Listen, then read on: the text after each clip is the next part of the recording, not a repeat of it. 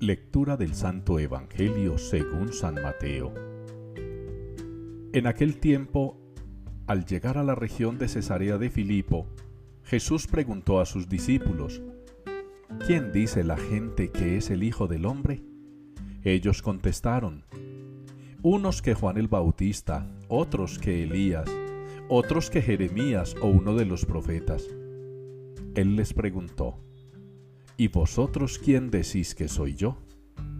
Simón Pedro tomó la palabra y dijo, Tú eres el Mesías, el Hijo del Dios vivo.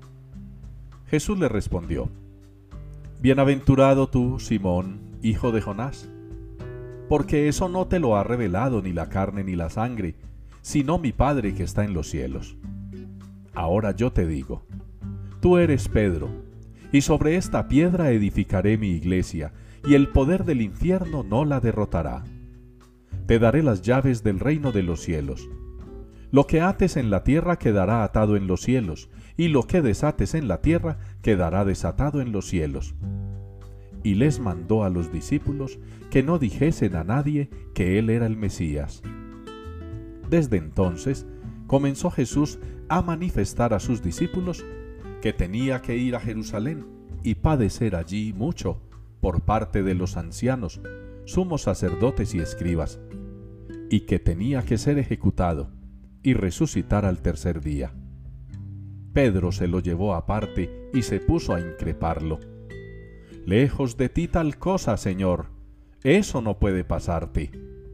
Jesús se volvió y dijo a Pedro, Ponte detrás de mí, Satanás. Eres para mí piedra de tropiezo porque tú piensas como los hombres, no como Dios. Palabra del Señor.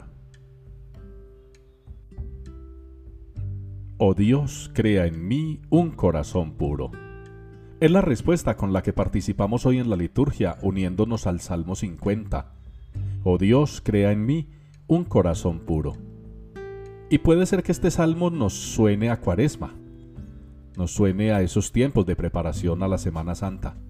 Y está bien que nos suene así, porque nos hace recordar que en la vida del cristiano la conversión es un espacio importante, es prácticamente el camino a la eternidad. La conversión es un asunto que no se reduce a la cuaresma, ni al adviento no más, es para todo el tiempo. Cada día, al amanecer, al anochecer, debemos estar siempre dispuestos a revisar nuestra vida para caminar en conversión. Y eso es a lo que nos invita la palabra hoy. Qué bueno que nosotros entendiéramos, a partir de la primera lectura, que el Señor está dispuesto a hacer alianza con nosotros. El Señor está dispuesto a pactar con nosotros.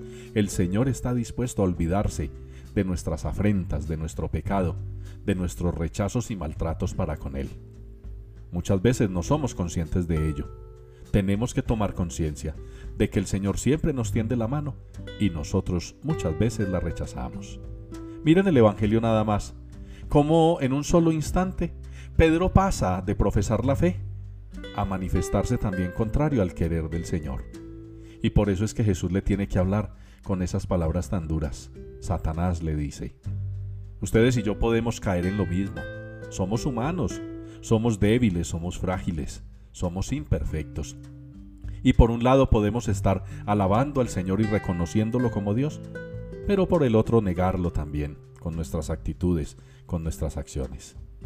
Quiera el Señor entonces hacer lo que nosotros le estamos implorando, que cree en nosotros corazón puro, que siembre en nosotros corazones puros, que sean capaces de reconocer cuándo se equivocan, cuándo fallan, y cuando es necesario pedir perdón y volver a empezar.